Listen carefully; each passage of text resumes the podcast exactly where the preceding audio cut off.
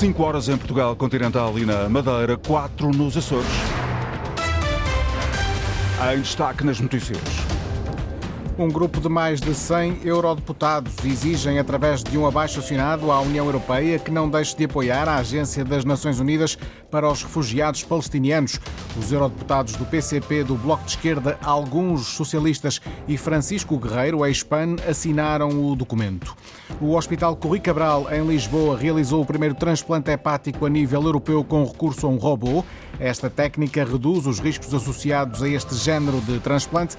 Neste jornal vamos detalhar a importância desta cirurgia pioneira feita em Portugal. E vamos também até Toulouse e Karabakh conhecer os 11 de Benfica e Braga para os jogos da Liga Europa que arrancam daqui por 45 minutos. Não é só chuva, vem mais frio a esta hora, 12 graus no Porto, 15 em Lisboa, 16 em Ponta Delgada, Faro 18, 19 no Funchal. As notícias com João Vasco. Mais de 100 eurodeputados querem que a União Europeia continue a apoiar sem hesitações a Agência das Nações Unidas para os Refugiados Palestinianos numa altura em que a agência está sob investigação pelo alegado envolvimento de funcionários da organização no atentado de 7 de outubro em Israel e em que o executivo comunitário se recusa a avançar se vai parar de contribuir para o organismo, um conjunto de eurodeputados decidiu lançar um alerta sobre a importância desta agência da ONU. Paula Verã. Garantir o apoio à Agência das Nações Unidas para os Refugiados Palestinianos é o objetivo do abaixo-assinado que reúne 108 eurodeputados de vários grupos políticos. Os parlamentares em Bruxelas insistem que esta agência continua a desempenhar um papel fundamental e insubstituível de ajuda diária à população palestiniana, em especial na faixa de Gaza. Ideia defendida pelo secretário-geral da ONU, António Guterres, e pelo próprio ministro dos Negócios Estrangeiros português, João Gomes Cravinho. Em Bruxelas, a porta-voz da Comissão para as Parcerias Internacionais já fez saber que a ajuda humanitária vai continuar, referindo-se a outras organizações que a União Europeia apoia no terreno. No entanto, a sete dias do final do mês, continua a incógnita sobre os 82 milhões de euros, verba da contribuição contribuição da Comissão Europeia para a Agência das Nações Unidas de Assistência aos Refugiados da Palestina no Próximo Oriente. Esta organização está a ser alvo de investigação depois das suspeitas levantadas por Israel para apurar o envolvimento de um grupo de funcionários da organização no atentado de 7 de outubro. O eurodeputado do PCP, João Pimenta Lopes, explica que o objetivo do abaixo-assinado é pressionar a União Europeia a não suspender o financiamento à agência. É uma forma de pressão face àquilo que é uma situação incompreensível de ausência de apoio, de, de eliminação desse apoio. A UNRWA é a única eh, organização que está em condições de proceder ao apoio que está a ser feito, particularmente na faixa de Gaza. Países que foram tão lestos perante uh, questões que estão, que aliás as próprias Nações Unidas imediatamente trataram de colocar à investigação, não tiveram a mesma celeridade, uh, nomeadamente a própria União Europeia, no contexto de suspender aquilo que são apoios financeiros a Israel João Pimenta Lopes pede ainda à União Europeia que reconheça a Palestina como um Estado, de forma a facilitar a solução dois Estados para o conflito israelo-palestiniano. Não podemos apenas eh, pregar eh, a solução de dois Estados. É necessário eh, consumá-la. E a União Europeia e os seus Estados poderiam também aí dar um passo no sentido de proceder ao reconhecimento da Palestina como um, um passo importantíssimo no sentido de encontrar uma solução eh, política eh, para uma situação de barbárie que está a viver-se, nomeadamente em Gaza, mas agora também na Cisjordânia. Ou seja, efetivamente a União Europeia poderia e deveria ter um posicionamento, e os seus países, um posicionamento muito mais claro, muito mais firme em relação a esta matéria. João Pimenta Lopes, do PCP, assinou o documento à semelhança da também comunista Sandra Pereira, dos eurodeputados do Bloco de Esquerda, de Francisco Guerreiro, ex-PAN, e de alguns eurodeputados do PS. Ainda na atualidade internacional, a equipa de Alexei Navalny postou na rede social X que a certidão de óbito do opositor russo diz que ele morreu de causas naturais. A notícia está a ser avançada pela agência Reuters. Navalny, de 47 anos, morreu na semana passada numa prisão no Ártico. Os seus seguidores e a família acusam Moscovo de o ter assassinado, versão que o governo russo rejeita. Entretanto, a mãe de Alexei Navalny acusa os investigadores russos de estarem a chantageá-la a propósito do funeral do filho. Ludmila Navalnaya diz que os responsáveis russos estão a tentar forçar um enterro sem funeral de forma secreta, uma acusação feita através do YouTube. O Reino Unido reforçou as sanções contra a Rússia no dia de hoje.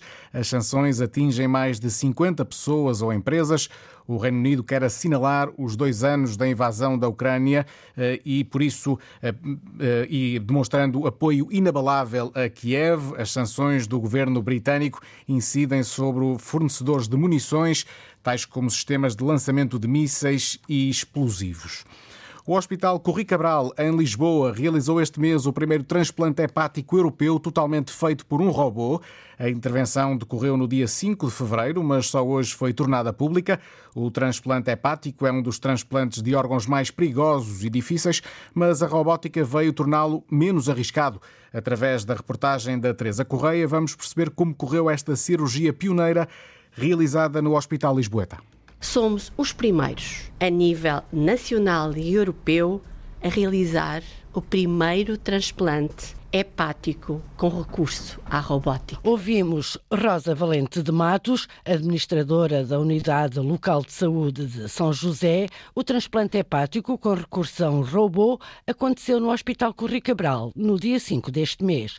Um homem de 51 anos com cirrose hepática em estado avançado explicou Hugo Pinto Marques, diretor de cirurgia. O robô foi utilizado desde o início da intervenção e permitiu, por um lado, a remoção do fígado do doente e a colocação do novo fígado, executando todas as partes da operação, incluindo aquelas que são mais delicadas.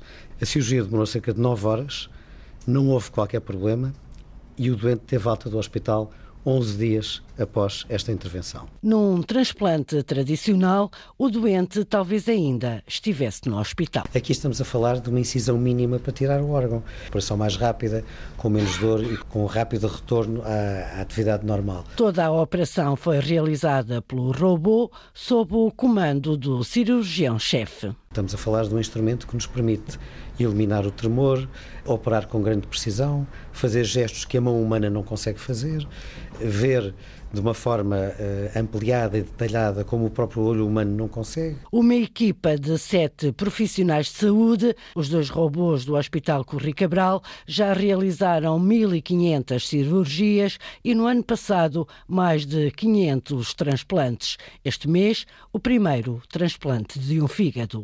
O hospital equaciona adquirir outro robô, cada um custa cerca de 2,8 milhões de euros. Este transplante hepático com recurso a um robô foi o primeiro a nível europeu e o terceiro a nível mundial. Já está reposta a normalidade no aeroporto de Faro, depois de uma aterragem de emergência de um avião da companhia Jet 2, procedente de Tenerife, nas Ilhas Canárias, com destino a Birmingham, no Reino Unido. O Airbus A321 aterrou depois de se verificar fumo no interior da aeronave. O plano de emergência foi ativado, mas o avião acabou por aterrar às 4h40 da tarde em segurança. Estreia hoje o filme Soares é Fixe, uma ficção inspirada na eleição de Mário Soares para a presidência da República em 1986. O filme transporta-nos até à noite eleitoral que deu a vitória ao fundador do Partido Socialista em Portugal, Margarida Vaz. Se ganharmos Lisboa e Porto, ganhamos a noite. Até lá, serenidade.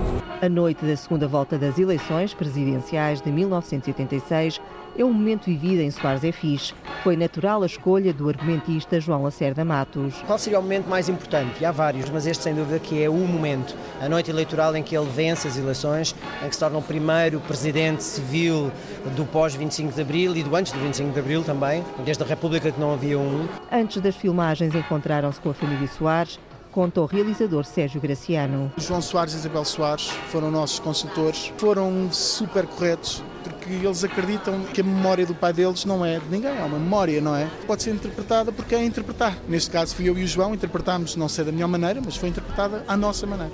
Ganhe quem ganhar, tem de deixar de haver o eles, tem de passar a haver o nós. No filme Tona Quito tem o papel de Mário Soares. Desde que ele acorda, até que vai votar, de vez em quando os flashbacks a 75, o debate com o Álvaro Cunhal, que vai a 73, quando o Mário Soares também estava no exílio, quando fundou o PS, um bocadinho essa história para a gente perceber, ok, importância daquela noite. Os netos mais novos de Mário Soares, Lila e Jonas, descobrem no filme outra faceta do avô. Tenho 16 anos e nunca conheci o meu avô nesta fase de sua vida. Eu achei interessante. É um orgulho sentir que foi uma das pessoas que deu o seu contributo para a democracia que é, que é tão importante. Soares é fixe é uma ficção sobre um facto histórico e um ícone da política em Portugal. Sou neta de Mário Soares e acho que deviam todos ir ver Soares é fixe. Soares é fixe, obviamente.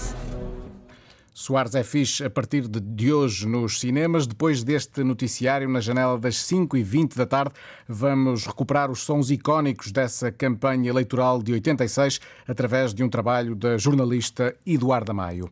Depois da vitória do Porto sobre o Arsenal ontem à noite para a Liga dos Campeões, hoje é dia de mais três equipas portuguesas entrarem em ação na Liga Europa, no play-off de acesso aos oitavos de final da competição.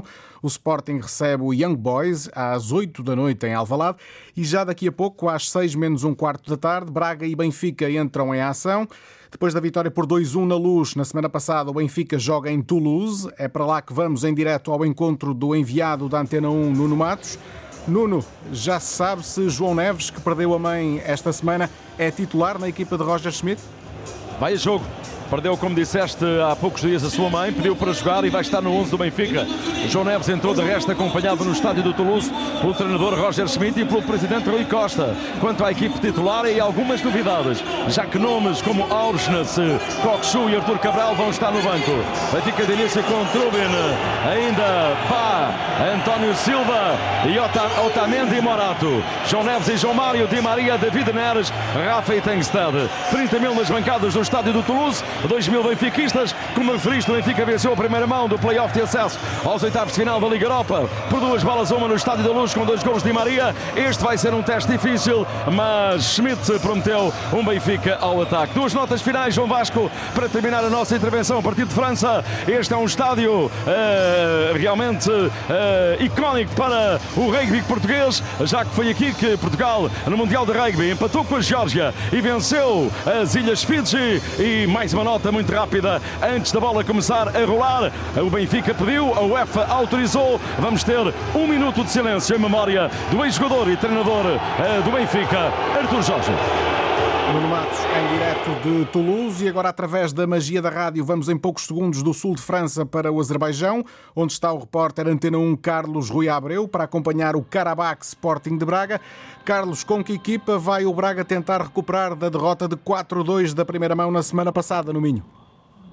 O Braga, apesar de marcar pelo menos dois gols para empatar esta eliminatória, Artur Jorge deixa no banco Álvaro de Jaló no mau momento de forma. É para já a grande novidade do 11 do Sporting de Braga, que tem Mateus na baliza, depois na defesa Vítor Gomes à direita, Borja à esquerda, centrais Paulo Oliveira e Niakate, no meio campo João Moutinho, Zalazar e Pizzi, no ataque Abel Ruiz, Roger Fernandes e Simon Banza. O arte da partida é Georgi de Kabakov, chuva e muito frio aqui no estádio República em Baku, com a equipa do Karabakh a poder uh, passar aqui o momento histórico. É que nunca nenhuma equipa deste país chegou aos oitavos de final de uma competição europeia. Carlos Rui Abreu vai trazer-nos o relato deste Karabakh Sporting de Braga. O Nuno Matos está no Toulouse Benfica. Emissão especial para acompanhar estas duas partidas. Arranca depois das 5 e meia da tarde. É isso mesmo. João Vasco com as notícias na Antena 1, simultâneo RDP Internacional, Antena 1 Madeira e Antena 1 Açores, em permanência na internet notícias.rtp.pt.